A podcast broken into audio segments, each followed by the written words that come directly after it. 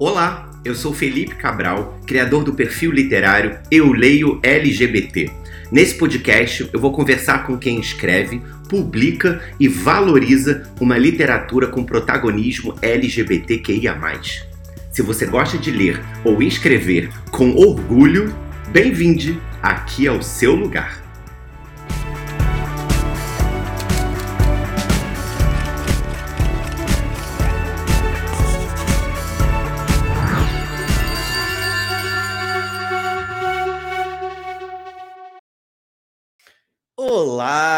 Sejam bem-vindos, bem-vindas e bem-vindos a mais um episódio aqui no podcast do Eu Leio LGBT, essa segunda temporada, episódio número 32, quem diria que meu podcast conseguiu 30, passei de 30 em 30 entrevistas Estou muito animado, obviamente, por estar continuando com esse projeto.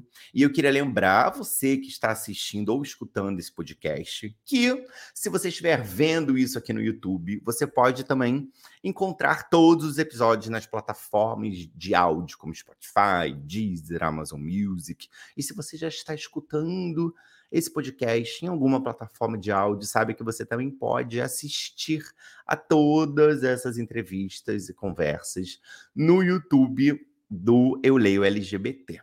Bom, hoje vamos falar com mais um escritor que agora, em 2023, lançou um livro que eu amei, mas eu não quero dar spoiler, quero falar sobre esse livro daqui a pouco com ele. Ele já morou em diversas cidades do interior do estado de São Paulo é formado em editoração e também cursou letras, ambos na USP, além de já ter trabalhado como assistente editorial. Ama romances água com açúcar, histórias clichês e os gatos de sua família, Hugo e Neno. Hugo homenageado em seu livro, já dei esse spoiler. E, de forma independente, publicou os contos Brilhante e Um Natal Brilhante com Alex e Frank. E pela Intrínseca publicou Marketing do Amor, seu primeiro romance. Estou falando com Renato Rito. Bem-vindo, Renato. Oi, obrigado. Estou muito feliz de estar aqui. ah, que bom, o prazer é meu. E eu, eu não sei com quem que eu falei aqui antes, que uma das coisas que eu mais gosto é a possibilidade de ler um livro e logo em seguida falar com o autor. Eu falo, cara, isso é um privilégio tão maravilhoso para quem gosta de ler, sabe? E eu terminei o seu livro hoje, porque eu gosto de ler mais pertinho, assim, eu maratonei o seu livro. E eu terminei ele agora há pouco, o Marketing do Amor, para quem estiver assistindo uhum. no YouTube, esse aqui com essa capinha roxa, fofa, publicado pela Intrínseca. E eu queria conversar com você sobre esse livro, claro. Mas eu queria aproveitar, como a gente não se conhece de fato, estamos nos conhecendo agora, para conhecer um pouquinho mais de como você chegou nesse livro, né? Eu sei que ele vem do Independente, no quesito de que Brilhante era o germe desse romance. Depois tem um conto de Natal, né? Do Alex. É Alex ou Alex? Como é que você fala? Alex. Alex, Alex. e Frank. Beleza, é. Alex e Frank. Português, vamos lá. É. Daqui a pouco eu tô falando o Alex e o Frank, e a pessoa, tipo é. assim, não, bicho. O nome dele é Alexandre, né? É isso, tipo, calma. Uhum. E, e aí depois você chega na intrínseca. É uma das curiosidades de muitos é, jovens escritores que eu sei que também escutam o podcast, normalmente conhecer essa trajetória, né? Caraca, como que saiu do Independente? Como que chegou numa grande editora? Então eu queria que você compartilhasse para a gente um pouquinho quando que nasce Brilhante e como qual foi o seu caminho até você chegar na Intrínseca.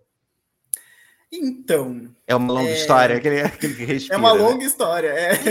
Então. Não, não, é porque assim, Brilhante foi uma, uma brincadeira que eu fiz. Na verdade, Brilhante não era uma coisa para ser um sucesso nem nada. Eu fiz meio brincando Brilhante. Eu escrevi Brilhante porque foi, acho que foi no, no começo da pandemia, né? Quando as coisas estavam um pouco esquisitas ainda.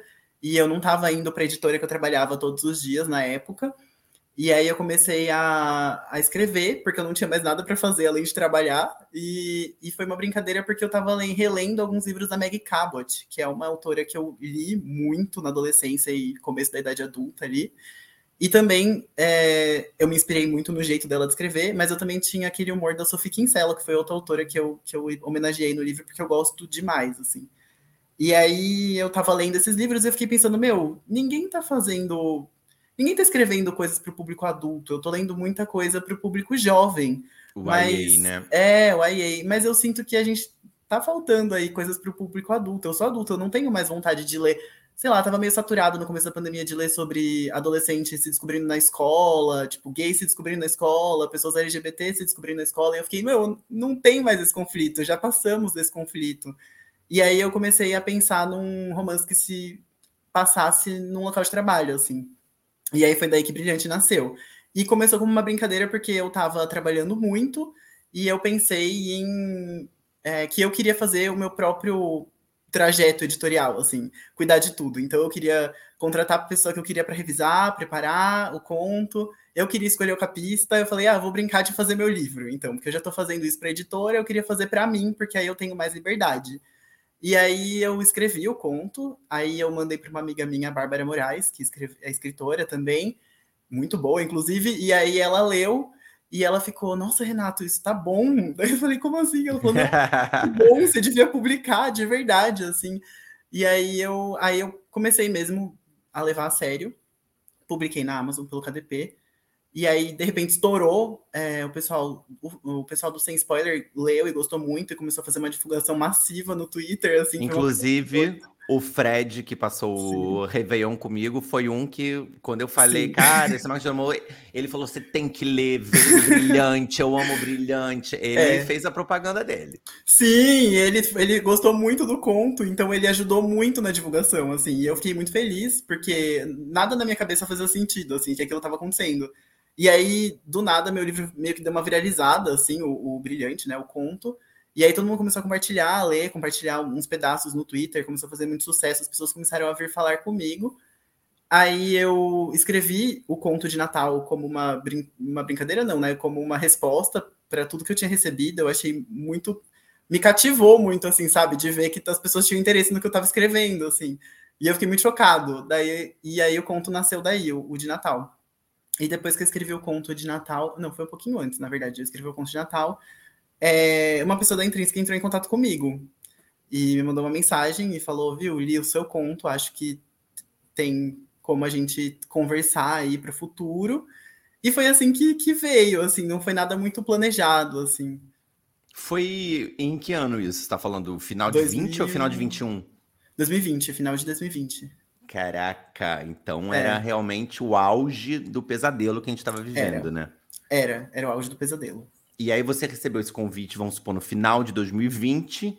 Sim. E 2021 foi o ano de escrita para. O livro lançou no final do ano passado ou agora esse ano? Tô, tô... Foi esse ano, foi em janeiro foi esse ano, ano. Foi 2023. É. Então foi sim. 2021 e 2022 de escrita e editoração do livro. Sim, sim, é. Como que foi isso de escrever na pandemia? Vou perguntar isso porque o primeiro beijo de Romeu, que foi meu livro, né, pela Galera Record, eu também escrevi na pandemia, mas eu escrevi, eu fechei o contrato foi no carnaval de 2020, antes de, de, de qualquer estourar, coisa, é. de tudo estourar. E aí eu assinei o contrato, e aí em março, daí eu já tive Covid, já começou a pandemia e tal. E aí eu só fui pegar mesmo, de fato, para começar a estrutura lá para maio de 2020 e terminei de escrever em setembro, sei lá, 2021, né? E foi muito pesado, estranho, não sei como se diria, porque a gente estava em casa vendo notícias das pessoas morrendo, a gente ainda não tinha. Só né? tragédia, né? Só tragédia e ao mesmo tempo isolados dos amigos, né? A escrita de livros já é uma coisa solitária um pouco, e aí mais isolados de tudo, né? Foi muito esquisito, né? Como é que foi para você se inscrever? Foi, foi bem difícil, foi bem pesado. Até porque durante a pandemia, né, além de tudo que estava acontecendo, ainda tinha a nossa questão mental, né? Porque eu, pelo, pelo menos, fiquei muito desequilibrado durante a pandemia, assim, a depressão, a ansiedade, tudo que eu, que eu lido diariamente, assim, para mim foi muito pesado. E então foi, foi bem difícil. Mas eu acho que, ao mesmo tempo, é, como a gente estava se comunicando só por mensagem, meio que fez sentido com o que eu estava fazendo, assim. Eu acho que foi um dos escapes também, assim, para eu conseguir, sei lá, não pensar em nada. Brilhante foi muito assim, foi, ah, eu não quero pensar no que está acontecendo, eu vou escrever aqui sobre um escritório que ainda está funcionando e as pessoas se apaixonam, e foi isso, assim. Acho que a escrita, no geral, funciona para mim como um escape. E a história, quando é, você trabalha, trabalhou, enfim, me atualize se você ainda trabalha como assistente editorial. Você ainda não, trabalha não. em editora, não? Não, não, eu trabalho com editoras, mas eu não trabalho mais fisicamente em nenhuma editora. É. Tá. E quando você escreveu Brilhante, a inspiração foi algum lugar horroroso que você passou? Mesmo que você é, não possa não. falar sobre. não, não, não, não. Não, eu trabalhei na editora Aleph, eu amo a Aleph até hoje, né? Não, não foi a Aleph. É, eu trabalhei, acho que eu escrevi Brilhante com inspirado em algumas situações de trabalho que eu passei é, no passado, não atual, assim, e não no ramo editorial mas eu tive, sim, inspiração em várias coisas que aconteceram comigo, assim, de. de... E coisas que as pessoas contaram para mim também, sabe? Essas coisas meio fofocas, assim, de, de empresa. E aí acho que o livro veio, veio daí. Ele não tem uma inspiração direta em nenhuma empresa que eu trabalhei, mas eu peguei várias coisas daqui e dali, assim, e fui juntando para fazer o livro, sim. Bom, para quem não leu, é, eu queria que você desse uma mini sinopse, que é um livro, é. entre aspas, recente, né? Então. É, como que você contaria essa história para quem quer ler, para a gente poder entrar um pouquinho nos assuntos dela, que acho que ambiente de trabalho, assédio moral e outras coisas está aí no, tá no caldeirão que você botou, né? Sobre o que, que, é a história? A história é sobre dois homens. Mentira, peraí, calma, vou começar direito. É, a história é, sobre, dois homens. é sobre dois homens. Mas é sobre dois homens. É sobre o Tiago, que ele trabalha numa empresa que chama Brilho, Brilho na verdade, Agência Brilho, e ela é uma agência meio de marketing meio capenga, assim, tem um monte de problemas, pessoas. É toda esquisita. E é a agência do meu conto brilhante. E ele trabalha nessa empresa, ele, ele tá lá todos os dias, e um dia a, os pais dele dão uma festa junina, e aí ele conhece nessa festa junina um estrangeiro que aparece no quintal dos pais dele, ele não sabe como, o Vladimir, o Vlado, e aí é, eles têm meio que uma atração magnética, uma coisa assim, meio de um, de um olhar. E eles transam nesse dia, e aí no dia seguinte, é, eu falo dia seguinte, mas passa um tempo, mas é no dia seguinte, ele chega na empresa e ele descobre que o Vlado é o chefe dele, novo, que a empresa está sendo comprada, e que a partir de agora ele vai ter que lidar com aquela situação de que ele não pode mais namorar o chefe dele, a empresa tem uma regra de que eles não podem ficar juntos, e ele tem que esquecer tudo que aconteceu e é, a partir daí é a história, né? Aí tem que ler para descobrir.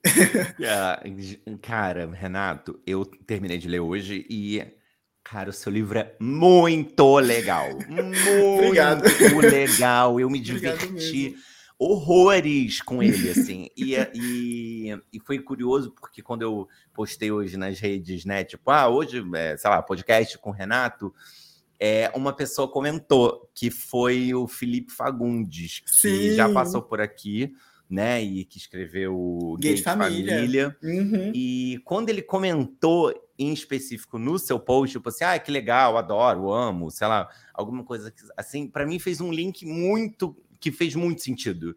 Porque eu falei, cara, se alguém tinha que, que falar sobre esse podcast também, era o Felipe, sabe? Uhum, porque uhum o seu livro foi um dos poucos também que eu genuinamente dei gargalhadas lendo, assim, sabe? E, assim, a, a, primeira gargalhada foi quando o Alex estava, tipo, quando tem ali o, a, o primeiro cliente, né, que eles estão meio que lidando, que agora que era alguma que era do chamomila, não sei agora se era isso, uhum, uhum. né? Que é de chá para cachorro, chá né? animal. Chá uhum. animal, isso.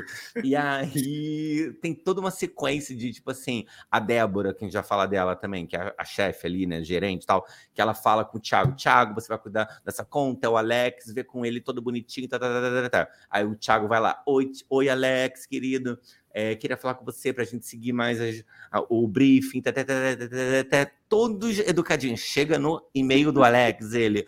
Puta que pariu, a minha arte está sendo vendida. E não sei o que, não, não, não, é um absurdo com esse prazo maluco que me deram. Como é que a gente quer alguma coisa? Cara, quando eu olhei, e assim, todo o e-mail de trabalho, um tom super profissional, e vem ele, tipo assim, manda um e-mail sincerão. Cara, eu ri é. alto. Eu ri alto. É porque primeira... o Alex é essa pessoa, né? Ele é todo caricato, pra ser desse jeito mesmo, meio artistão. Não, e ele é muito maravilhoso, porque vou dizer, ele foi a primeira pessoa que eu olhei e falei assim: ele está certo. Porque essa empresa está louca em muitas horas. E aí, ao longo da história, a gente vai vendo umas demandas e uma coisa muito. É porque opressora. É, Assim, até é. acho que é uma coisa opressora. É, mas eu é acho que assim, é abusiva, é, é meio robótica, meio é. desumana. Sem e numa vibe assim. creative, né? É. Tipo assim, se for difícil, não, não, não, mas acho que vai ser ótimo para um super growth que você vai ter. Aí eu falo assim, quê? Cala a boca, é. idiota, o que você tá falando? Então, assim, é, como que é para você primeiro, é, para você é natural a sua escrita ter humor? Porque como eu conversei com o Felipe, eu, eu escrevo humor faz muito tempo também, assim, é, e é uma coisa meio natural minha, é tipo, é a minha maneira de contar histórias, meio que vem naturalmente isso, e eu acho muito difícil. Então, quando eu liguei de família, eu falei, Felipe, é muito difícil que você escreveu, tipo, um livro engraçado. E, e eu acho que o seu é uma comédia romântica, tem ali uhum. esse casal, tal, tal, tal, mas ele é muito engraçado também, assim, uhum, né? Como uhum. que é para você escrever humor, assim? Ai, complicada essa pergunta, porque eu escrevo, né? Eu não fico. Eu não, é... Sim, eu acho que, é natural é, para você. É, natural, é natural. Eu tenho muita. Eu, eu, quando eu vou contar uma história, normalmente eu, eu tendo pro humor, assim, porque eu acho que é mais fácil. Né, a gente é gay, a gente disfarça com humor mesmo. É o jeito de fazer as coisas, né? E, e aí eu, eu acho que eu sempre tive essa coisa muito de, de assistir muito humorista, de, de, de achar comédia romântica o máximo, era o que eu mais assistia quando era criança. Eu gostava da parte da comédia. A parte da comédia era importante para mim, assim. Então acho que acabou sendo natural, vem naturalmente, assim, não é uma coisa que eu forço nem nada. Eu só fico pensando como a situação poderia ser hilária e acaba vindo disso, assim. Maravilhoso. Não, é, é.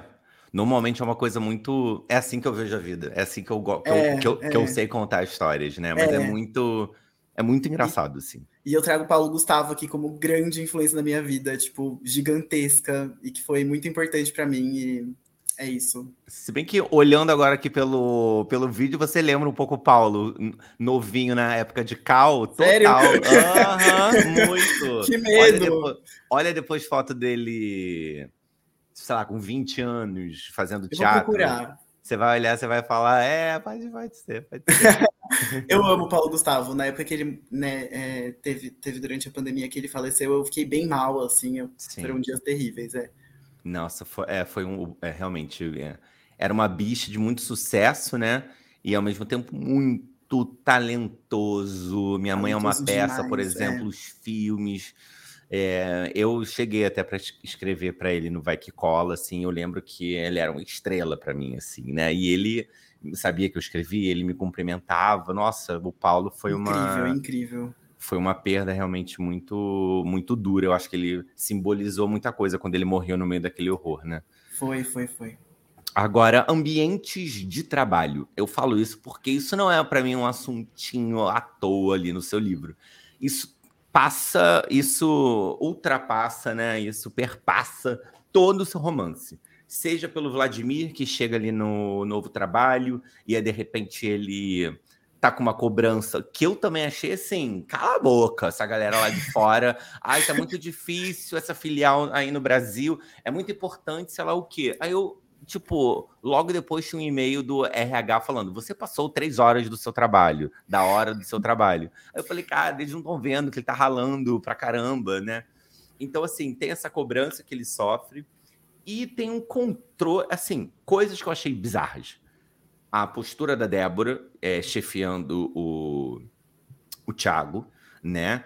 É, desde tipo, passei pela sua mesa, vi você no celular é, isso é desfocado. Você tem que ficar focado. Aí eu assim, querida, como você quer que seja criativo, você não possa rapidinho. Sim. Tipo assim, que, que ideia louca é essa que eu tenho que ser produtivo, não posso interagir, não posso falar. Enfim, achei esse controle muito absurdo. E depois que a Brilho é comprada pela Inovat, as regras da Inovat também Tipo, você não pode se relacionar com ninguém. Claro, tudo bem. Isso também é uma artimanha narrativa que, assim, esse é o conflito da parada, né? Mas, assim, você não pode se relacionar com ninguém daqui da empresa. Já achei também, assim, bizarra.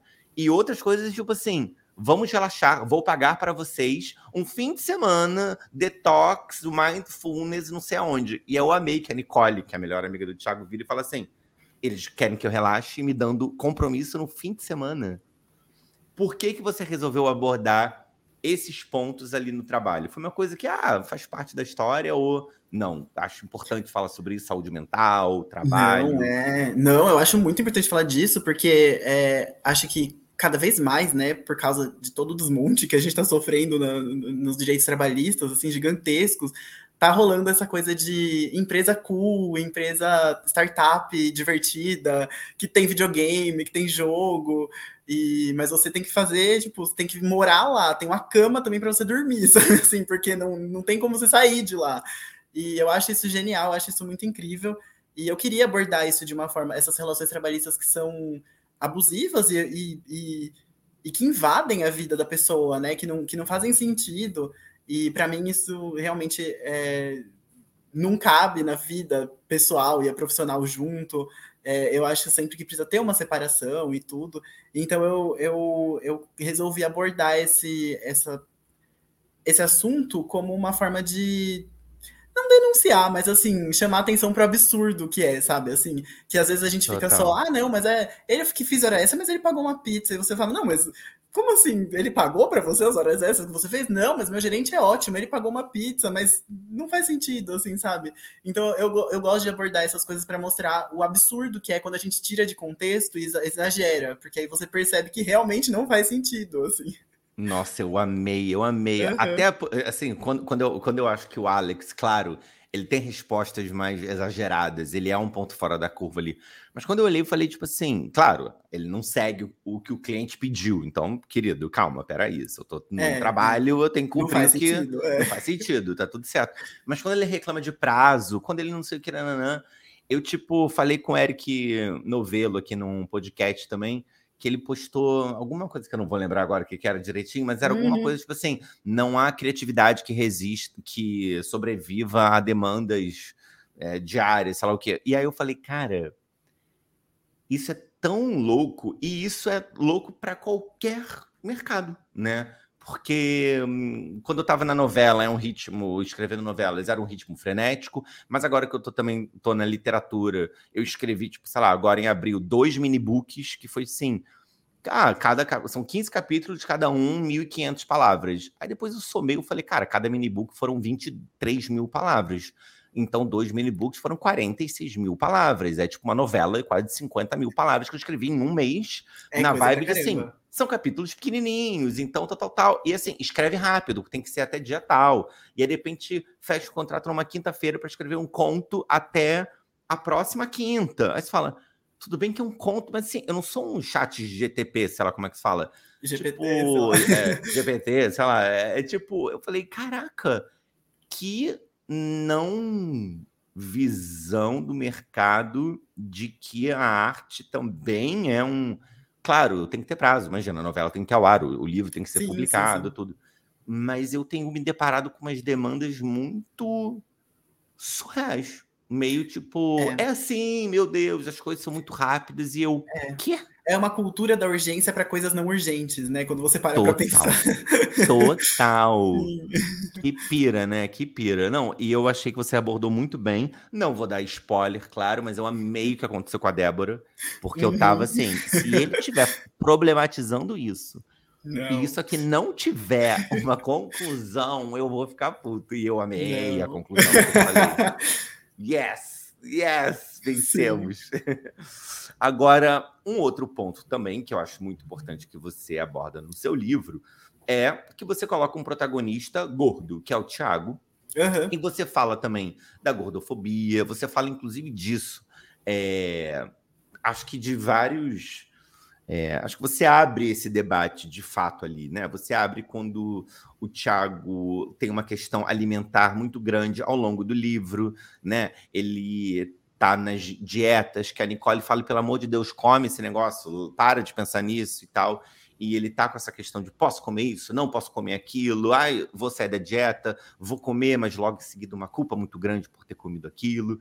E a gente tem esse confronto profissional que ele enfrenta ali, que são essas questões quando ele vai lidar com um cliente que é de uma linha fitness, né? E esse cliente é gordofóbico com ele quando, né, questiona, fala, como que o Thiago vai ser o responsável pelo marketing da minha empresa fitness se ele é gordo, né? e ele não passa a ideia do que a minha linha fitness prega, né? Corpos sarados, padrões. E isso eu acho que você construiu muito bem, porque é muito surreal, ao mesmo tempo não é nada estranho, tipo, não é nada é, fora da realidade. Então, quando eu li aquilo, eu já passando por alguma coisa semelhantes em questões LGBTs no mercado, de absurdos que eu ouvi, né, enquanto gay, é, em salas de roteiro uhum. e debate, eu falei, cara, tenho certeza que pessoas gordas escutam ou escutaram absurdos assim, né? Escutam. Então, como que foi para você também essa, né? Por que colocar esse protagonista gordo é, e abordar isso assim? Porque eu achei que você fez isso de uma maneira muito legal, muito responsável maneira, assim, sabe? Sim, é, eu acompanho muito toda essa questão, porque eu tenho muitas, muitos problemas com questão alimentar, desde criança eu luto com isso, porque é muito, é muito complicado é, crescer sendo gay. Por, por, além de toda homofobia, por toda exigência corporal, por toda exigência de padrão que você precisa seguir, é, por mais que eu, além de estar no armário e crescer e ser terrível, assim, você ainda percebe que a sua diferença é ainda maior, né? Crescer sendo gordo e gay. E que, além de tudo, você tá muito diferente de tudo aquilo que, tá, que você tá vendo, assim, né? E é, é muito triste porque é uma desvalorização dupla, assim, né? Você se sente pior. E eu acho que eu, que eu trouxe isso, essa, essa, essa temática para o meu livro, porque é, eu acho que eu me senti muito mal por muito tempo, né? Sendo gordo, sendo gay, e foi, era, era uma coisa assim que me fez é, ter problemas de autoimagem gigantescos. Então, eu acho que. E também é, sofri muita gordofobia durante toda a minha vida, inclusive médica, que eu acho que é pior ainda. Então, é, eu acho que essas coisas é, precisam ser colocadas, porque eu acho que a comunidade gay, principalmente o G do LGBT, precisa muito falar sobre gordofobia, porque é muito gordofóbica, é muito. É, é, cultua muito padrões de corpos impossíveis, assim, coisas que, que ninguém que não é humanamente possível muitas vezes um, um corpo bombado, os, os músculos todos do, e não é real aquilo, sabe? E as gays estão todas presas no Instagram, parece, assim, sabe? Então eu, eu quis trazer essa discussão porque além de tudo também eu não sei se eu posso dar spoiler, mas Alice Osman aqui, ó, de Heartstopper, aqui, ó, do minha parede. Cara, eu nem vi, mas é, assim, veio na hora o Charlie na, na é, minha cabeça, que também é um ela, personagem é, que vai lidar com distúrbio alimentar, né? Sim, e eu acho que ela fez isso de forma brilhante também, e eu acho que precisa. O, o, Vitor Martins, com 15 dias, também fez isso, e eu acho que isso precisa ser falado cada vez mais, porque eu vejo que a gordofobia ainda é muito normal dentro do meio gay, assim, sabe? Ainda é uma coisa que as pessoas levam com tranquilidade. E eu fico, não, gente, não pode, vocês estão doidos, e enfim, é. Acho que eu trouxe muito por causa disso, porque é meio que um grito com o meu adolescente, o meu criança e eu adulto falando sobre isso, assim. Não, e pô, você mandou muito bem, assim, de fato. É, uhum. Veio para mim como referência o próprio 15 Dias do Vitor. A capa do seu livro é do Vitor, Foi né? o Vitor, é, foi o Vitor que fez, sim. Foi o Vitor Martins, Eu que amo é uma... o Vitor. Não, o Vitor é Porra, ele é um arraso, né? Meu Deus ele do é, céu. Ele é demais. Muito ele talentoso. é um talento, muito, muito. talentoso. Muito, é. muito mesmo. E um pra querido tudo, pra também. arte, pra escrita. Eu sou apaixonado Pô, por tudo que esse homem faz, né? Ele traduz, ele ilustra, ele escreve, ele é finalista Sim. do Jabuti, ele é tudo. Ele é muito bom. Ele é muito bom. Agora, no 15 Dias, de fato, é uma história, né? Do Felipe ali, que é um menino adolescente, né? Ele tá na escola, então ele sofre a gordofobia ali na escola, Sim. e ele fica ali é, restrito a mais ao, ao, ao, prédio dele, né? Ao prédio dele, onde ele vai ali se apaixonar pelo vizinho. Você já bota personagens mais 20 anos, assim, pelo que me parece, né? Personagens é. que estão que estão trabalhando, que estão ali nas suas primeiras casas, dividindo apartamento ainda que ele, o Thiago divide com a Nicole, o que eu achei muito maneiro também, assim. E, e um dos detalhes, né, é que você também coloca esse personagem protagonista gordo transando, sendo cortejado, né, se relacionando, brigando, não se sujeitando a qualquer coisa, como se ninguém fosse gostar dele, junto com ele lidando com essas questões, né? Não é que ele não pense nisso, né? Ele nunca ele vai deixar de pensar. É, é, é, ninguém nunca vai deixar de pensar. Isso é uma questão para sempre, assim. não, não tenho que. É, é, eu acho que eu também quis trazer isso, né? Não é uma questão que some, assim, ah, nunca mais vou. É, não é, é uma questão diária, é como qualquer é, outra questão, assim, para mim, né, de saúde mental. É, é, to, é cada dia um dia, assim, sabe? Então eu quis trazer isso também para dentro do livro. E esses padrões corporais são realmente muita. E assim, é tão louco que tem pessoas. É que são teoricamente quase padrão e mesmo assim ainda também sofrem porque falam não, mas eu não tô naquele nível, né? É uma, eu acho que isso tem a ver muito com a comunidade gay, com certeza, porque acho que é uma coisa que, enfim, que foi sendo construída, né? Primeiro, enfim, com a epidemia até da AIDS, muitas pessoas muito fracas, então um movimento de vamos mostrar que somos saudáveis, que não sim, somos sim, sim. aqueles corpos, mas depois uma valorização disso como a grande imagem da comunidade gay. E aí, numa sociedade que realmente também lucra com isso, né? Tipo de clínicas de estética, de tudo isso, é, e uma doença mesmo das redes sociais, da gente ficar bombardeado por um algoritmo que se eu ver um Cauan Raymond, o algoritmo já me mostra 30 outros. A, a aba iguais, de localizar né? do Instagram, terrível. Não, é, a aba de localizar, eu olho e falo, gente, é The Week aqui pronta. Tô é, exatamente. Tá, tá Entrei no mundo... Grindr, só tem pedaço de corpo e. É, não, é uma cultura muito do corpo, né? É. Realmente, do corpo padrão, sarado. É é uma coisa muito, muito, muito louca mesmo, assim, de se pensar. Mas eu acho que você trouxe de uma maneira muito, muito foda no livro. Obrigado. Uma outra coisa, não, mas é porque realmente eu achei muito maneiro, assim, uhum. assim, e eu e assim, como referência de livros que eu vou indicar, com certeza também será um desses de protagonista gordo, porque 15 dias era até então a minha única referência, tipo assim, cara, esse porra, que sensível essa escrita. Eu acho que o Martin do Amor faz isso de uma maneira muito bem. E uma outra coisa que você também levanta ainda, e, e, e, que você trouxe até agora na sua fala, é a questão de tipo, ah, sofri uma gordofobia, inclusive da médica, né? E isso é uma coisa muito confundida, né? Que, que rola muito como. Mas como que essa pessoa tem orgulho dela ser gorda, se ser gordo faz mal para a saúde e ela é doente? É quase esse o pensamento, né? Tipo, uhum. Tipo, e aí você fala assim, é, o Thiago fala no livro, né? Você tá me chamando o quê? Porque eu não sou saudável? Eu te trago os meus exames agora aqui e eu te mostro. E uhum. eu já vi até também posts do Deco Lip, que é um amigo meu, é, autor é, gordo. E, e o Deco, eu lembro que ele ficou muito puto quando ele foi numa. Isso também porque ele falou publicamente, tá? Não tô, tô falando fofoca de vida pessoal não, de ninguém. De e, o, e, e o Deco, eu lembro que ele fez um post também, tudo falando assim, cara, eu fui na academia para malhar e a, e essa lá, o instrutor, a instrutora falou, tipo assim, ah, faz mais isso, faz mais aquilo, porque é, você tem que ter foco, senão você não vai emagrecer. E ele falou assim, mas eu não tô aqui para isso. Eu não tô aqui para emagrecer, é. Tipo, eu, eu tô aqui para ser uma pessoa ativa, para ter o meu corpo, colocar meu corpo em, em movimento e tal, tal, tal. Então, assim, por que, que você acha que ainda existe essa confusão é, de que pessoas gordas não podem ser saudáveis, não podem fazer exercícios, estão doentes. Que ideia torta é essa? Ah, eu acho que é porque é lucrativo, né? Se você faz a pessoa é, ter ódio do próprio corpo e querer alcançar um padrão que é inatingível, é lucrativo para todas as partes. Então, eu acho que é, é, muito por causa disso. Assim, as pessoas não, não entendem que diversidade é importante para tudo, não só sexual, mas também de corpo, de cor, de tudo. A diversidade é importante num todo, né? E eu acho que as pessoas não percebem que, que existem pessoas diferentes, que você.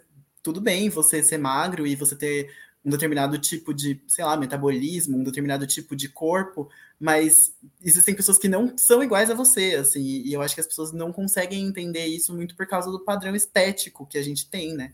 E, sei lá, eu acho que é por isso, assim, mas é, eu falo é. totalmente de, né, assim, de, de achismo mesmo. É.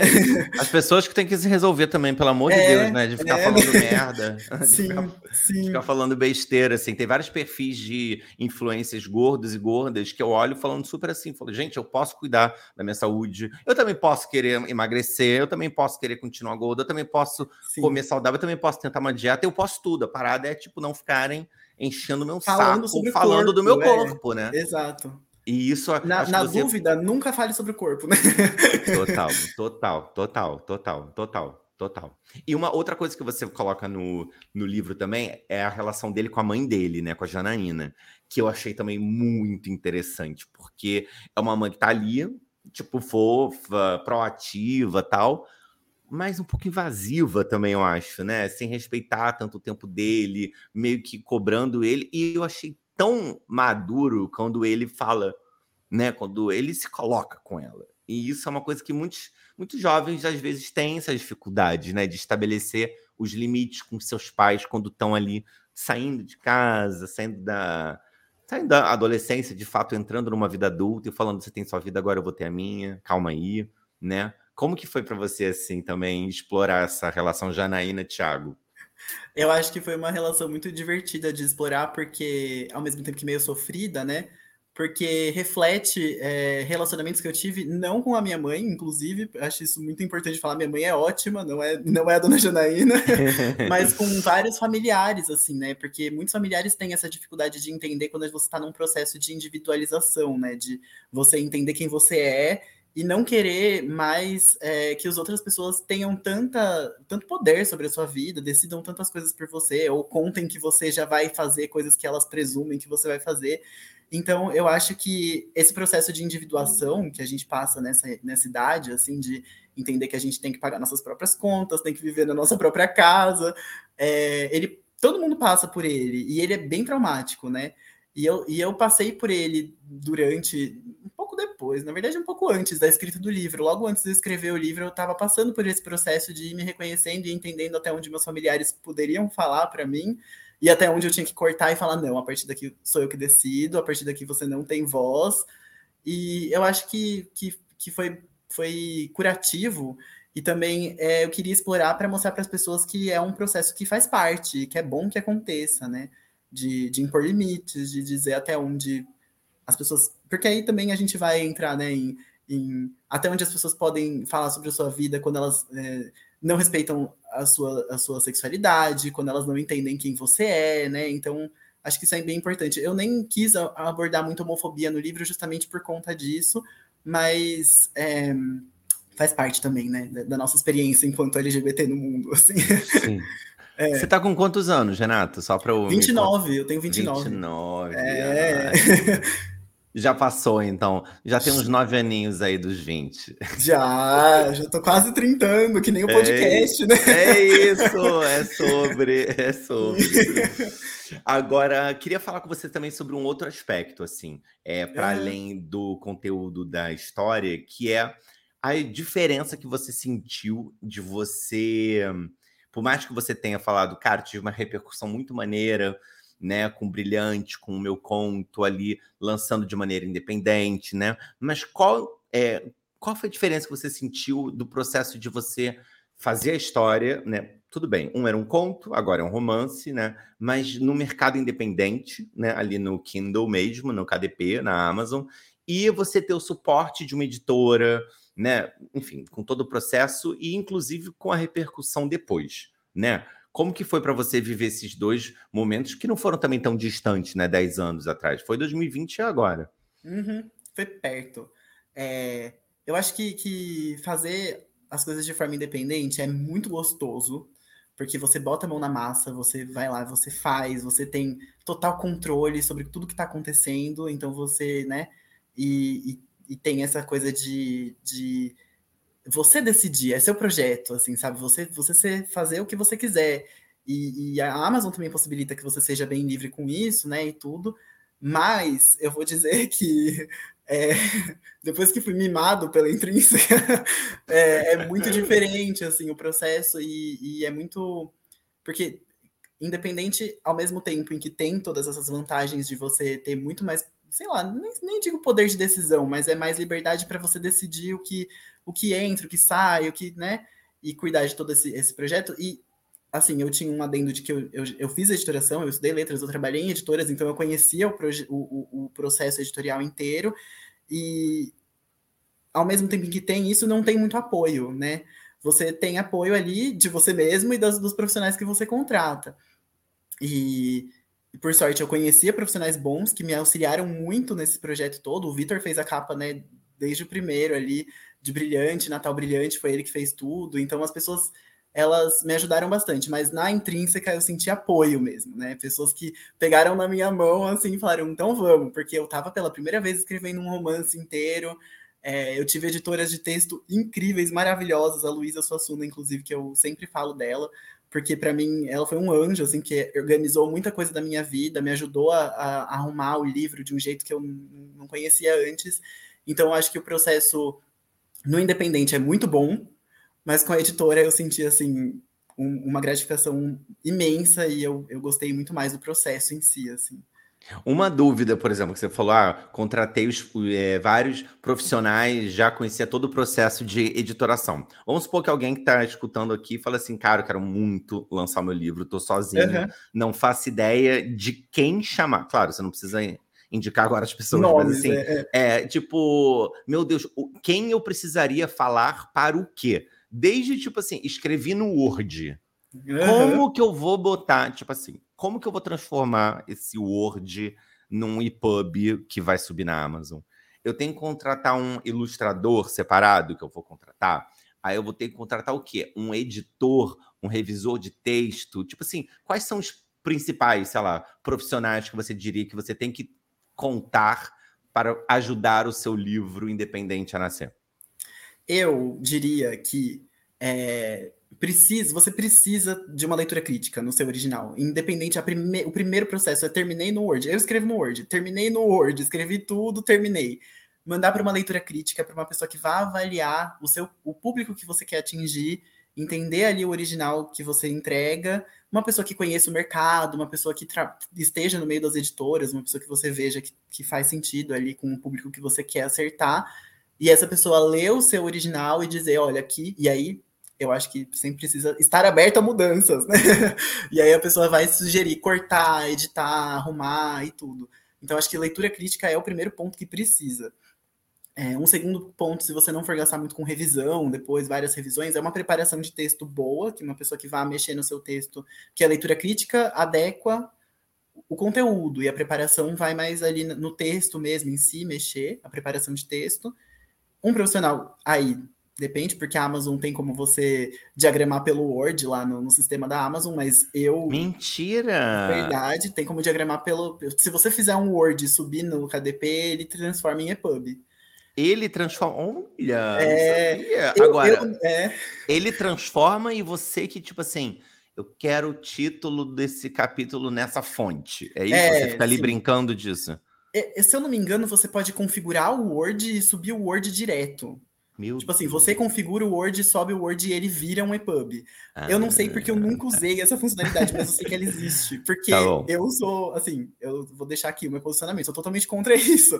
Eu acho que Falha, é melhor você pagar um diagramador para fazer Nossa. isso, uma pessoa que vai, né, é, pegar o seu livro e transformar ele num EPUB. Num é livro. É, é, uhum. num livro. E para mim foi essencial. Inclusive, foi, eu contratei um preparador, contratei uma diagramadora, que é Mabi, minha amiga, fez faculdade comigo, e, e o Vitor para fazer a capa. E foi isso, assim. E, e o e aí... negocinho chamado ISBN, tipo, registro do livro, tem que fazer para e-book? Se, se você for lançar o livro físico, sim, mas para e-book não, para KDP não precisa. Hum, ó, então aí é... tem umas etapas. E aí, quando você sim. chega na editora, maravilhoso, grandão, tem uma equipe toda para você. Tem, inteira, que vai pensar em tudo para você. Né?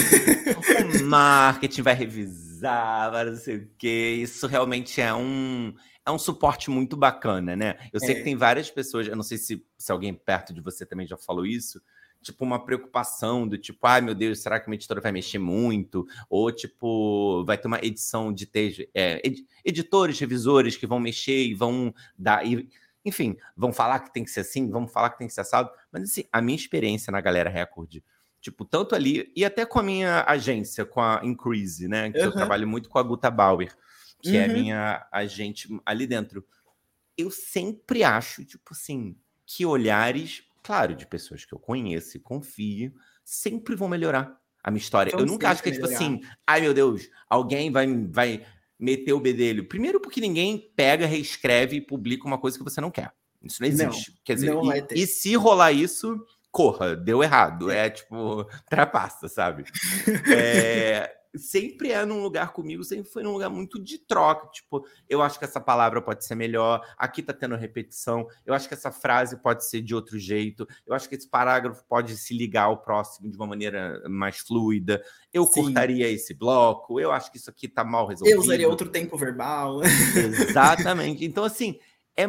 e, e, e falando de pessoas profissionais, né? A gente está falando de pessoas que trabalham com isso. Então, assim, imagina você escrever sua história e ter alguém que vai olhar para ela profissionalmente e, a, e, sugerir melhoras. Eu acho muito maneiro esse processo. Eu adorei, é. pelo menos.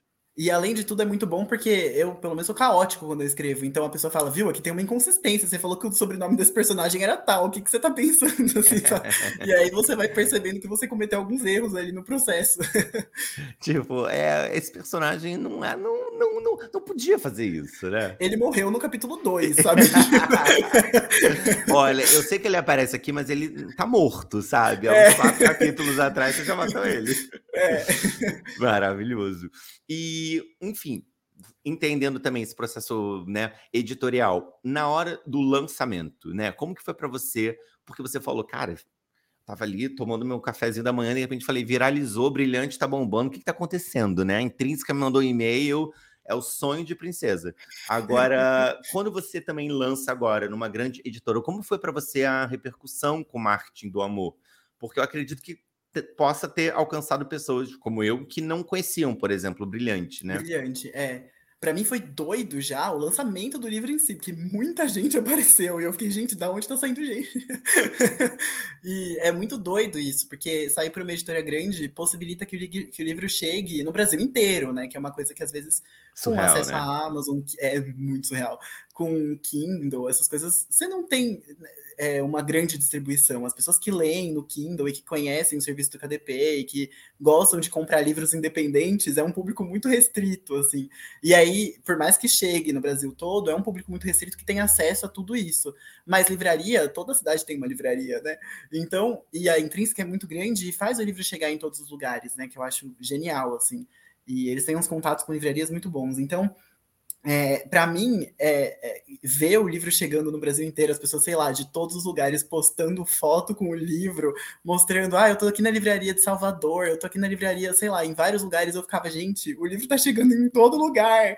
E foi muito doido, assim, para mim, perceber que o livro tava chegando em todos os lugares e receber o feedback. Né, em rede social, em, as pessoas me mandam mensagem, eu recebi mensagens lindas de pessoas que se emocionaram com é, algumas coisas é, de luto que eu trato na história, né, sem dar spoiler, assim, do luto que eu trato na história, pessoas que se emocionaram com a forma com a qual eu tratei o, o luto e tudo. Achei muito bom mensagens. também.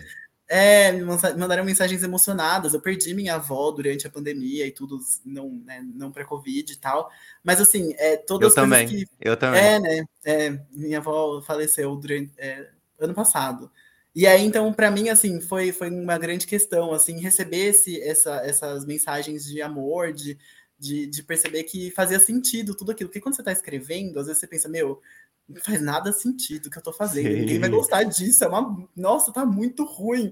E aí depois você vê as pessoas falando, não, eu gostei do seu livro, você fica, ai, é muito bom, é muito gratificante, assim.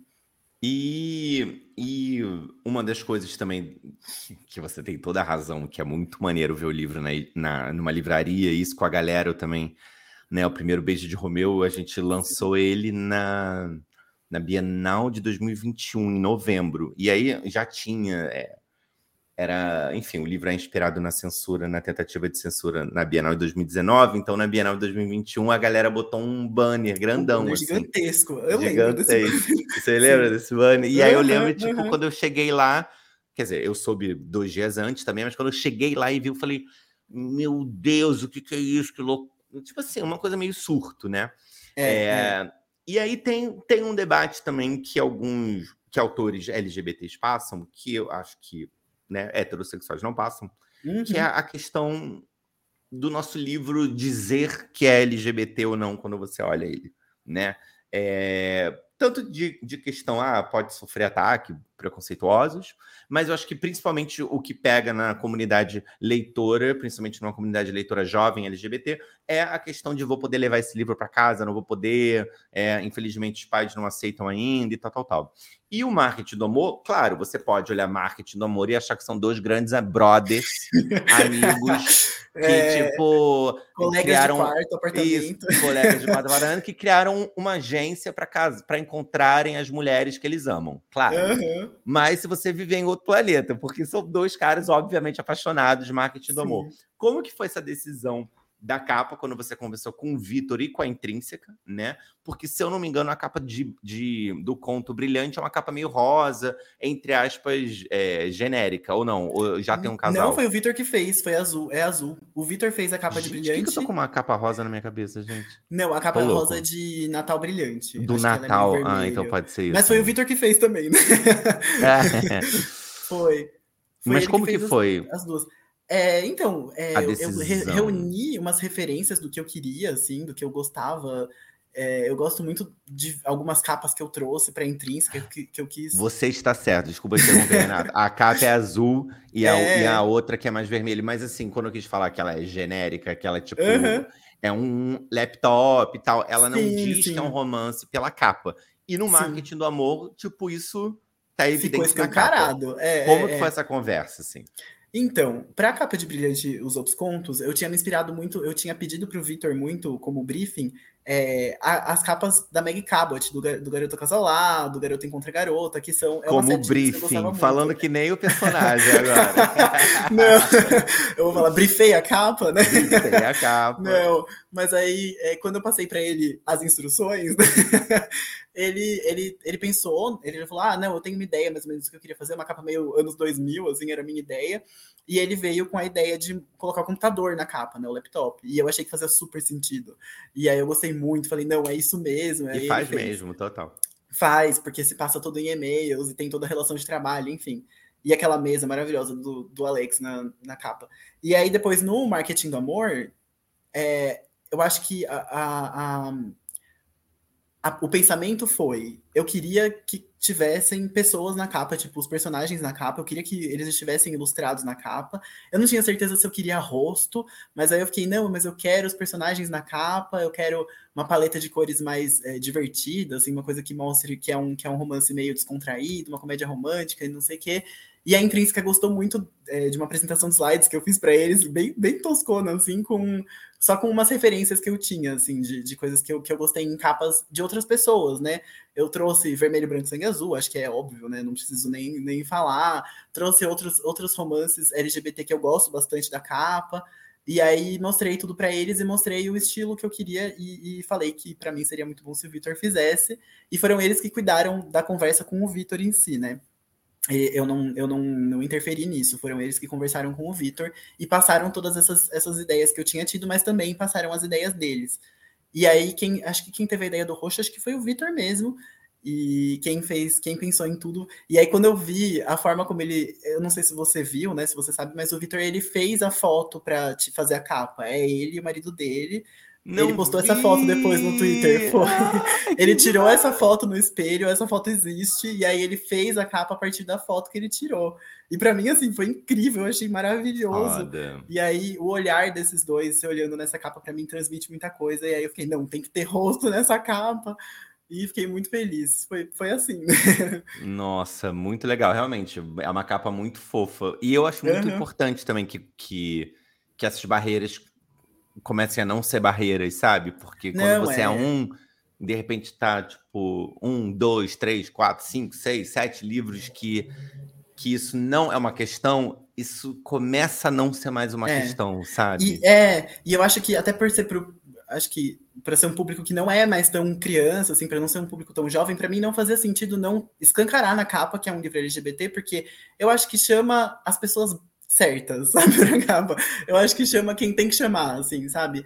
E tudo bem, todo mundo pode ler, eu entendo isso, mas eu, eu não queria me privar de uma coisa porque poderia ofender os outros ou fazer com que as pessoas é, não pudessem ter acesso. Eu acho que tem outras formas de ter acesso ao livro, mas Total. eu queria escancarar a capa para deixar ela, ela com a cara que eu queria, assim, que fosse, que mostrasse o amor que é esse, esse livro, assim. Total. Cara, e tem uma coisa também, só para eu, eu colocar aqui também, que eu acho importante, que, que sempre me acende uma anteninha, que é como eu acho que tem muitos romances é, adultos é, de ficção, né, romances, é, LGBTs que não estão ainda conversando e chegando com quem está é, tá acostumado ou mais cercado com uma literatura mais pop, comercial, é, young adult, às vezes, porque eu vejo muitos autores que saem do young adult, tipo assim, pô, mas cadê os livros adultos, não sei o quê, e aí eu olho e falo assim, cara, tem muitos, sabe? Tem, tem, a, tem a Natália Bosch Polesso, é, tem, sei lá, de não ficção tem o Renan Quinalha, mas tem, sei lá, o Volpe escrevendo O Beijo do Rio, é, eu tenho tantos livros aqui que eu olho e falo assim, cara, tem, tem, lá, tem o próprio Felipe Sismógrafo. Fagundes, de família, é. Por que não? Exatamente. Tem Sim. tipo, sei lá, Mili Lacombe escrevendo, tem a Camila Souza Vilada, uma travesti argentina bombando agora sim. com dois livros. Sim, sim, sim. Tem Vinco, o Parque é um das Irmãs também, o Parque das Irmãs Magníficas. Magníficas, tem, isso. Cara, tem muito livro assim, então eu acho curioso porque tem uma, tem muitos autores é, normalmente YAs assim que falam, cara, porque não tem isso aqui? E eu falo, tem, só que você tem. não tá lendo porque é. ainda não é, tipo, a história, tipo, sei lá, tá na Todavia, sabe? Não vai estar tá na Galera Record, é, sabe? Essas é. histórias. Sim, sim, tipo, sim. Tá na Companhia das Letras Todavia, tá em outras editoras, né? É, mais adultas, digamos assim, né? Que lidem, que lidem com. Então, só um alerta para que, ó, gente, tem muito livro adulto também sendo é. escrito. E pedir para as outras editoras também comecem a publicar mais livros adultos de pessoas LGBT, né? A gente não faz só o AA, né? Não se Sim. produz só o AA nesse se produz fantasias, produz ficção científica, tem muita coisa Total. sendo produzida. Total. Cara, eu vou te dizer, eu acho que tá nesse movimento assim também, porque eu acho que os próprios autores que entre aspas, bombaram de uma certa maneira, né? Ganharam é, uma visibilidade. Eles também estão cansados um pouco de contar a história do, do adolescente, porque eles queriam contar a história que eles não tiveram, ou que eles estavam querendo contar primeiro. E a vida vai passando e as questões vão mudando também, né? Então acho é. que muito. Acho que é natural, acho que você também. Você, ah, eu escrevi uma história de galera 20 e poucos anos, trabalhando, é, vivendo essas questões, tre trepando, entendeu? Não é uhum. a primeira vez que ele trepou, não. Ele tá não, é. trepando na máquina de Xerox ali da, da agência. Na primeira versão do livro ele tinha um ex péssimo, um ex nojento, assim, eu fiz questão de tirar depois que falaram, não, esse personagem não faz sentido. Eu falei, concordo, não faz tá sentido. Tá fora, cortou, é. morreu. Sim. Morreu no capítulo 2. Agora, uma, uma última, um, um dos últimos tópicos para a gente conversar aqui uhum. também é que você uhum. já trabalhou é, como assistente editorial. Sim. O sim. que seria isso? O que assistente faz um editorial? assistente editorial? Para quem, como eu, não faz a menor ideia. Dentro de uma editora, dentro do editorial da editora, trabalha com assist, assistindo o editor, né? Maravilhoso. É. E com isso, e com não, isso é... ele resolveu tudo. ele auxilia o editor. O editor, normalmente, nessas, né, nas grandes editoras ou em editoras, às vezes é editora, às vezes é publisher, depende da nomenclatura da editora, ele normalmente seleciona livros, ele fica é, entendendo. É, o que ele vai publicar, eh, fazendo muita prospecção assim de livros novos e tudo. Isso é a tarefa do publisher e do editor. E o assistente editorial normalmente muda muito de editora para editora, mas o que eu fazia era cuidar do texto do livro, fazer todo o processo de mandar para tradução, voltou da tradução, mandar para preparação, voltou da preparação, liberar o livro da preparação, mandar para diagramação. Então você faz todo o processo de fazer o livro mesmo no dia a dia, assim. E aí faz texto de capa, revisa capa, é, escolhe qual vai ser. O diagramador manda várias, várias ideias para fazer a, a capa, a, o texto ficar bonitinho ali, o projeto gráfico. Aí você escolhe qual você prefere, o que você gosta mais, essas coisas. Discute com todo mundo do editorial, briga, fala, não, eu quero essa. E aí essas pessoas falam, não vai. é isso que faz o, o assistente editorial. Ele cuida do, de todo o processo do livro, assim, dentro da editora. Gente, que maravilha. De texto, né? Amei.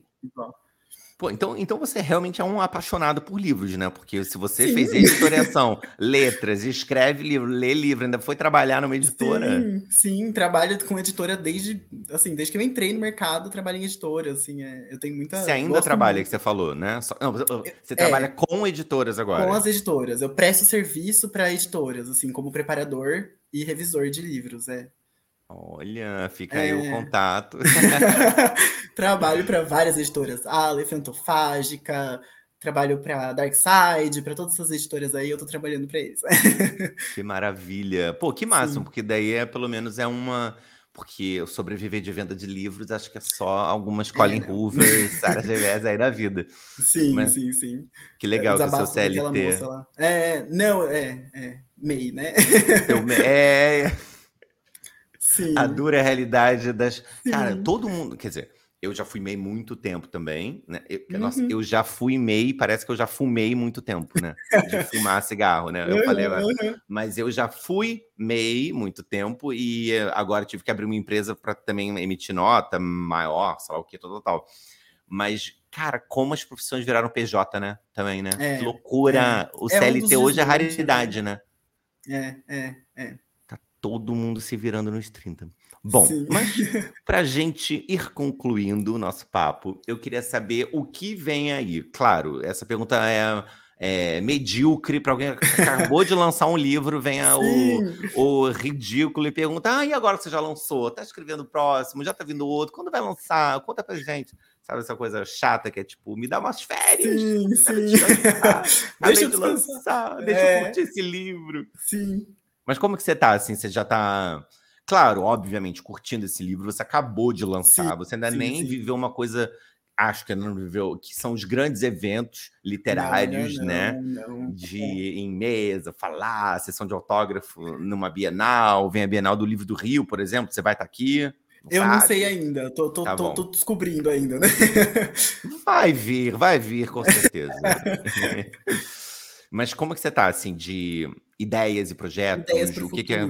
Galera, isso, pode esperar. É, então, eu tenho alguns projetos que eu tô mexendo de vez em quando, mexendo às vezes não. Eu tenho muita vontade de lançar um livro em prosa, eu acho que isso vai acontecer, mas eu tô pensando ainda no como eu vou escrever ele, o que, que eu vou fazer. Renato, eu nem falei isso, mas assim, é maravilhoso ler esse livro. Gente, para quem até agora não sabe, né, no final do podcast, mas assim, o livro todo é escrito em formas de mensagens. E-mail, é, sim, sim. E-mails, WhatsApp, post no Twitter, chat de jogo todo ele é em forma de mensagem, até em transcrição de reunião, transcrição Sim. de áudio no WhatsApp. Porra, muito maneiro. Muito difícil escrever dessa maneira, mas. Assim, Foi muito difícil. Eu nem imagino. Muito imagino. É, mas aí eu tenho foda. vontade de, de, lançar em prosa, assim, também, porque eu acho que é uma coisa que eu queria explorar, também, às vezes, lançar outras coisas que não são amor, mas no momento eu não estou trabalhando em nada específico. Já tive, eu, eu já sempre falo isso, eu vou repetir. Eu sei como essa história continua, mas eu não tô pensando em escrever ainda. Eu tô, tô reunindo as ideias, montando aqui um projeto no meu, no meu computador, mas eu ainda não, não tô escrevendo nada, nem me comprometendo com nenhuma das histórias. Eu tô doido de trabalho aqui, e aí, por conta disso, eu tô, eu tô esperando um pouco. Assim.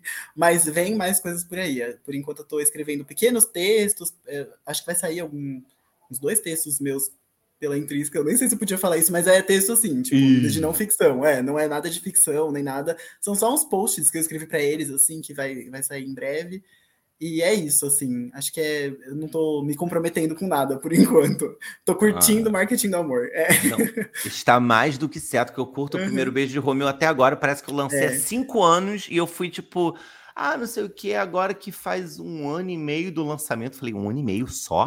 Parece que eu vivi 10 anos para escrever esse livro na outra década, de tanto que a gente fica também. É muito intenso para a gente que escreve, né? Depois é que o livro nasce. É muito intenso. E faz só quatro meses que esse livro saiu. Para mim já ah, foi uma vida inteira. Assim.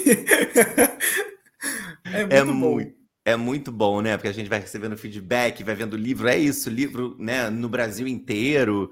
É uma coisa muito emocionante, assim, de fato. Sim, sim. E, bom, Renato, eu vou ficar por aqui no nosso podcast, mas eu queria te agradecer primeiro por ter vindo, por ter aceitado o convite, óbvio, para participar, e dar os parabéns pelo Marte do Amor, porque. Obrigado! Nossa, é muito maneiro, muito legal, assim. De fato, vou dar uma panfletada nele também gostosa, que nem quando eu li é, o Felipe, na, que eu tive que ler para Flip Hop em 2022, uhum. o Gate Família, e eu olhei e falei, amigo meu Deus, um, um, cara, esse livro é muito engraçado, tal, tal. Esse eu achei também, assim, muito engraçado e eu devorei. E, assim, é muito difícil você devorar um livro por devorar, sabe? Tipo, ah, eu vou, vou empurrando com a barriga. Não, eu não consegui parar. A sua linguagem é uma linguagem muito dinâmica, de fato, né? As trocas de mensagens e todos os debates que você levanta, as maneiras que eles se resolvem, a maturidade também, que eu achei muito maneira do Thiago né? Que eu acho que por ele já ter 20 e poucos anos também, apesar de eu ter feito muita merda aos 20 anos, mas assim, é diferente das trapalhadas e da insegurança de um adolescente. Então uhum. você já vê que ele se coloca de uma outra maneira. Eu falo, ai, que bom! Debate adulto, sabe? Debate uhum. de relacionamento maduro, amor uhum. próprio, sabe? Sim. Achei muito, achei muito bacana. E para quem estiver escutando ou assistindo até aqui, Calma, o Gustavo Araújo comentou. Já falei com o Renato que esse livro é a história da minha vida. Ai, obrigado, Gustavo. É isso, Renato maravilhoso. Mas é, para quem estiver assistindo, escutando, eu coloquei aqui no, na, na descrição, seja no YouTube, seja no Spotify, do da rede social do Renato também, dos links para comprar os contos e, e, o livro. E eu queria que você se despedisse aqui da ah, gente. Eu queria agradecer, também. na verdade, foi ótimo vir. Estou muito feliz, agradeço muito o espaço. E é isso, leiam Marketing do Amor, né? Venham falar comigo no Instagram depois, né? E é isso só. Muito obrigado, muito obrigado mesmo pelo convite. E é isso. Então, ótimo. Gente, esse foi. Tivemos aqui Renato Rito, chegando na literatura com tudo, com esse livro foférrimo. Para quem não conhece, como tem quatro meses, ainda é um filhotinho. É, tenho certeza que vai ter uma vida linda, porque merece. Muito fofa a história e muito bem escrita também. Então, parabéns, Renato. Foi um obrigado, prazer. Obrigado, um prazer. obrigado a todo mundo que assistiu, que ficou até aqui. Um beijo e até o próximo episódio. Tchau. Tchau.